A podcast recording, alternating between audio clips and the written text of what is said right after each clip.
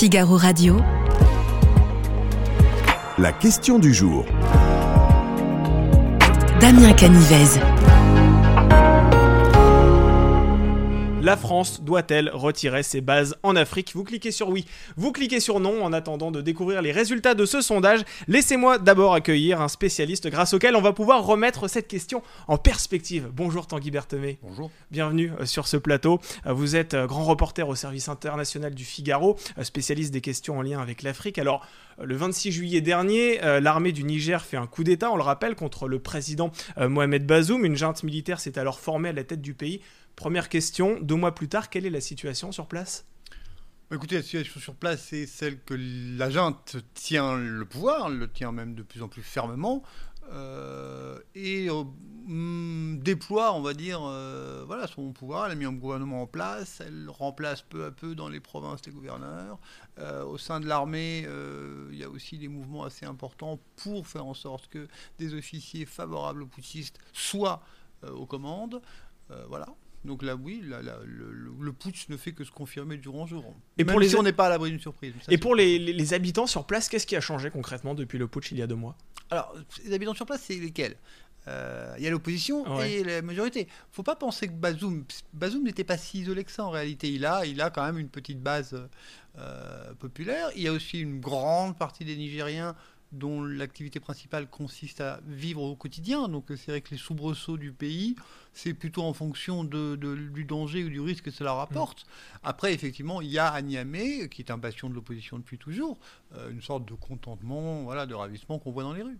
Alors en août dernier, on le rappelle, les généraux avaient dénoncé plusieurs accords militaires bilatéraux. La junte avait aussi ordonné l'expulsion de l'ambassadeur de France, demande qu'Emmanuel Macron, dans un premier temps, avait totalement refusé. Et pourquoi le président de la République a-t-il choisi, euh, finalement, a-t-il changé d'avis hier lors de son interview télévisée? Ah, La volte-face, c'est juste de la réalité. Ouais. Euh, vous avez au bout d'un moment euh, un ambassadeur, Sylvain Ité, dans son ambassade, tout, pas tout seul mais quasiment, qui mange, on ne sait pas trop des rations de combat, qui, qui voilà, on- les, Nigériens peuvent ouvrir, fermer les portes, donc éventuellement, je dirais pas l'affamer, mais rendre la situation très difficile. Oui. Et puis il y a un vrai risque un jour d'avoir une invasion de l'ambassade par des foules, et à ce moment-là, avec ce qu'on imagine, la, la sécurité qui est sur place. euh, devront intervenir, etc., etc., le risque de bain de sang. Enfin, on est dans une situation qui pourrait devenir absolument catastrophique. Donc Macron ne fait que céder à une réalité. Mais en cédant à cette réalité, est-ce qu'Emmanuel Macron n'est pas en train de légitimer l'autorité de la junte militaire, finalement? Si, mais il n'a pas le choix. Il n'a pas le choix. Euh, alors, mais, mais, Ouais. mais euh, légitimer, pas forcément. On, on verra, euh, on va voir la suite de, de- de ce que ça va donner. Euh, on retient notre ambassadeur, mais qu'est-ce qu'on va faire? Qu'est-ce Ouais. que va faire la France? On- Si on regarde bien depuis quelques hum, semaines, euh, on constate un très net durcissement des positions françaises. Oui. Euh, les positions françaises n'ont jamais été dans ce, dans ce dossier euh, très calmes, on va dire. Mm. Hein, il y a une tendance à avoir comme ça des montées de tension qui sont probablement pas, je trouve, à l'honneur de l'Élysée, mais bon, ça c'est autre chose. On voit bien par exemple que tout à coup, les visas ont été annulés. Oui. Air France arrête d'y aller. Oui.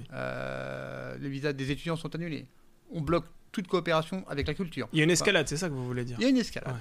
Alors, est-ce que vous pouvez nous rappeler la mission des militaires sur place? Parce qu'il y avait, comme je le disais tout à l'heure en introduction, 1500 militaires qui étaient déployés euh, au Niger. Quelle était leur mission à ces hommes? Alors, la mission essentiellement, c'était d'appuyer euh, l'armée nigérienne. Ouais. Euh, alors, comme toujours, en aérien, c'est soit en surveillance, soit en force de frappe aérienne, et puis sans doute, enfin certainement, avec des, des- des- des forces spéciales au sein de certains groupes pour appuyer sur le terrain, sans doute aussi des forces pour faire de l'appui-feu ou des choses comme ça. Mais c'était pas euh, de- dans le même cadre qu'au Mali, où au Mali, euh, Barkhane agissait parfois seul. Ah Au oui. Niger, la- les forces françaises n'agissaient jamais seules, mais toujours en appui de l'armée nigérienne. Toujours en appui de l'armée nigérienne. Est-ce que vous diriez que cette mission a été atteinte finalement? Est-ce que les objectifs ont été remplis? Bah, Quel bilan en fait on peut oui non, dresser de, euh, de cette le- présence on- ce qu'on- la seule chose qu'on puisse dire, c'est qu'effectivement, jusqu'au coup d'État, donc en grosso modo sur les six premiers mois de l'année, six, sept premiers mois de l'année, euh, les, chiffres, le- le- les chiffres étaient plutôt bons. Le nombre d'attaques avait baissé, le nombre de morts avait baissé. Euh, donc les chiffres étaient au moins sur ces six premiers mois. Ouais. Bon, alors, est-ce que c'est un objectif atteint? Non, parce que les djihadistes étaient toujours là, il y avait toujours des attaques. Mais est-ce, a... que ça, semblait marcher? Oui. Mais alors, est-ce que ces attaques vont se multiplier avec le retrait des forces françaises? On peut imaginer que euh, le recul du djihadisme, qui peut-être a été euh, de mise avec la présence des soldats français, va être complètement annihilé par leur retrait. Alors complètement annihilé, non, parce que l'armée nigérienne est une armée sérieuse, hein, Oui. euh, qui est mieux organisée, plus combative que, que d'autres armées de- du secteur. Mais effectivement, ça ne peut, pas aider. Alors les Américains restent là. Ouais. Euh, ils vont, on va voir s'ils reprennent leur coopération, parce que le, le gros problème de- du Niger aujourd'hui, sans doute, c'est effectivement le, le manque de vecteurs aériens, ou le très faible vecteur aérien qu'ils aient. Alors, euh, Tanguy Berthemé, concrètement, comment cette évacuation des militaires va-t-elle se dérouler? Est-ce que ça va être par voie maritime, par voie terrestre À partir de quand aussi? Est-ce que vous avez des infos là-dessus? Pour l'instant, euh, on- n'a pas d'informations précises là-dessus. Euh, c'est une grosse œuvre logistique, donc on imagine, on peut extrapoler qu'ils vont partir sans doute en partie par le Tchad, Ouais. semble la voie la plus simple. Euh, Peut-être s'ils y arrivent, mais ça va être compliqué par le Bénin. euh, aussi parce que mais bon et en combien de temps Bah, le président a dit avant la fin de l'année mais Ouais. euh, donc euh, voilà deux trois mois sans doute Est-ce que ça pose des problèmes de sécurité aussi pour les soldats français? Est-ce qu'il y a un risque que ces soldats français tombent dans une embuscade parce qu'ils sont face à une population extrêmement hostile? Alors, euh, oui, il y a toujours un risque. hein. À partir du moment où il y a des djihadistes, euh, il y a un risque. Euh, il y a un risque à la frontière, notamment avec le, le- le- le Bénin. Euh, il y a peut-être moins de risques en allant vers le Tchad. Euh, mais bon, euh, bah, c'est pas, c'est pas, c'est pas le problème majeur. Le problème majeur, ce serait effectivement qu'il y ait des manifestations de population, comme il y en a déjà eu. Ouais. Mais ça, c'est pour ça que je pense que les Français ont aujourd'hui l'intention de faire ça en bonne entente pour une fois avec la junte, pour éviter justement ce genre de choses. Oui, c'est ce qu'Emmanuel Macron effectivement a, a déclaré qu'il y aurait une coopération pour que ça se déroule dans le calme, hein, je le cite. Euh, néanmoins, on sait que les généraux sont tr- très clairement hostiles à la France. Qu'en est-il de la population? Est-ce que euh, le Niger tout entier euh, déteste notre pays? Ou bien c'est un peu plus complexe que ça? Je, je pense que sur la population, ça n'a pas changé. Hein. Le 23, euh, ils sont pas mis à devenir anti-français euh, le Ouais. 23 juillet ou 26 juillet du jour au lendemain. Il l'était déjà assez. hein. Il y a toujours eu ce même fond qu'on retrouve partout. hein.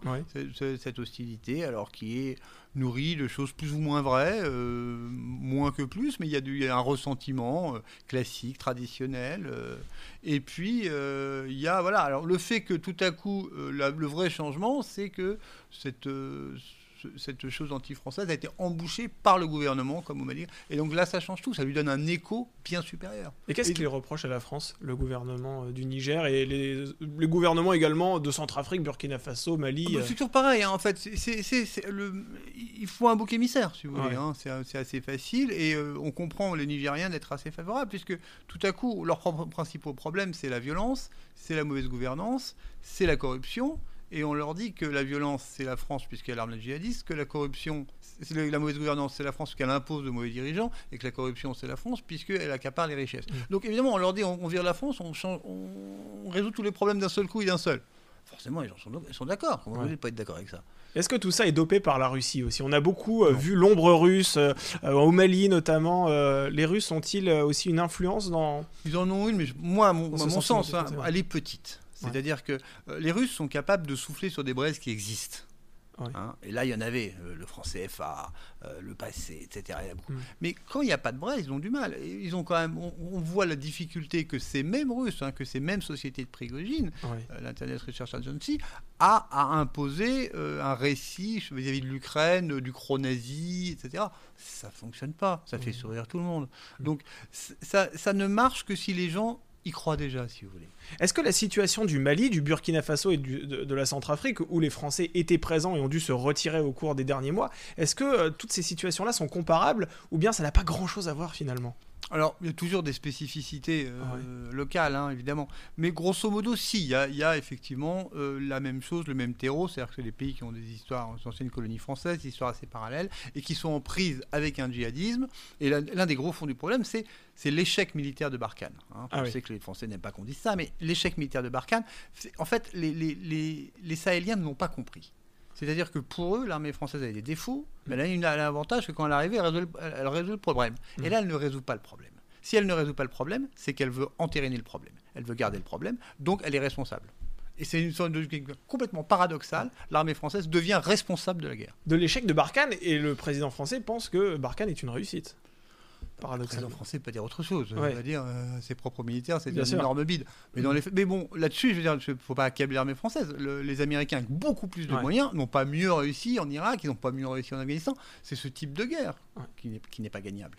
Alors, dans la région du Sahel, on rappelle quand même que la France reste présente encore au, au Tchad. À peu près Mhm. 1000 militaires, je crois, qui sont présents euh, sur place. Est-ce qu'il y a un risque de contagion aussi sur cette base française?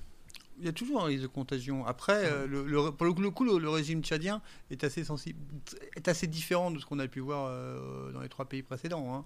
Euh, là, on est en face d'une dictature militaire pure et dure, Ouais. euh, qui est là, qui est en place depuis très longtemps. Alors même si Idriss Déby est mort, son fils a pris la main, Oui. et on est face à des, un régime où un certain nombre de groupes tiennent le, le- le pavé, et je ne crois pas qu'il soit possible. La dernière, enfin, la dernière fois que des gens ont voulu manifester dans la rue, ça a fait 140 morts.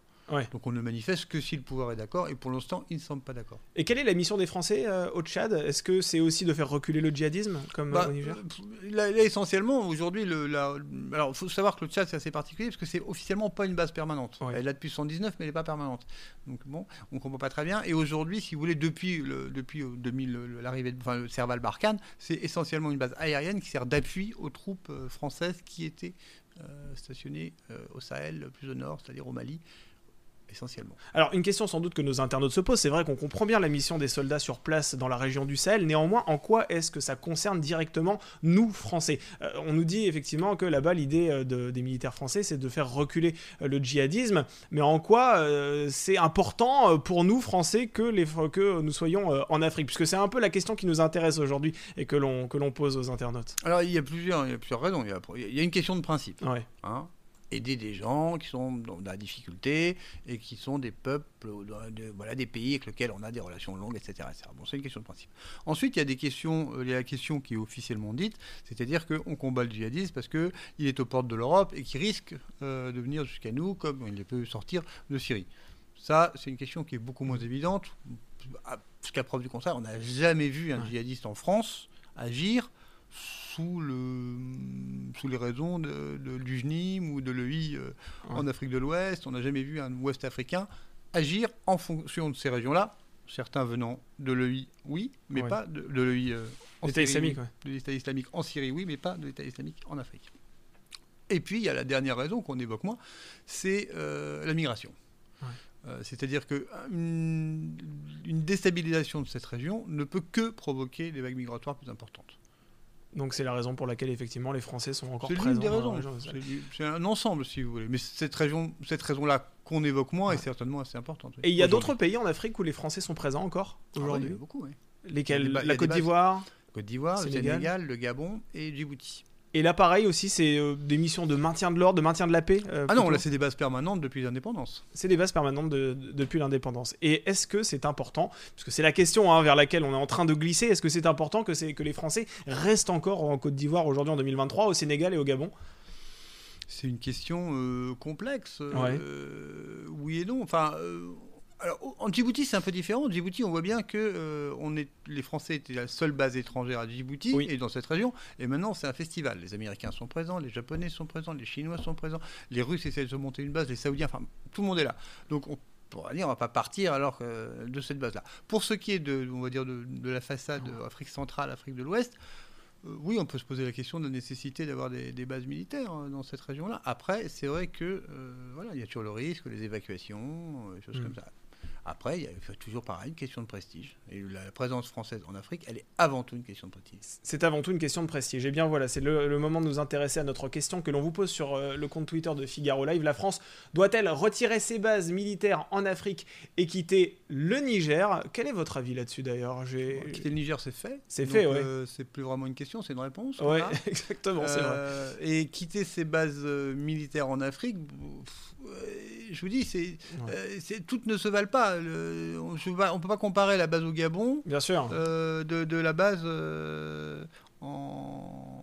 euh, Au Tchad, par exemple, Non, au, Tchad, j'en ai pas une, mais à Djibouti. À Djibouti, et, par et exemple. le, au Gabon, très clairement, Ouais. le président de la République a laissé entendre en janvier dernier, en janvier, je crois que oui, il allait y avoir des changements. Alors après, il y a le Ouais. au Gabon récemment qui va entraîner des choses, mais Eh bien, on va répondre artificiellement sur non pour découvrir vos réponses. Et en fait, on se rend compte que 81% des internautes qui jusque-là ont voté sur le compte Twitter de Figaro Live pensent que oui, la France doit retirer ses bases militaires en Afrique. En tout cas, on espère que ce live vous a permis de vous faire une idée. Merci beaucoup, Tanguy Berthemé, d'avoir été mon invité aujourd'hui. Je rappelle que vous êtes grand reporter au service international du Figaro et grand spécialiste évidemment des questions en lien avec l'Afrique.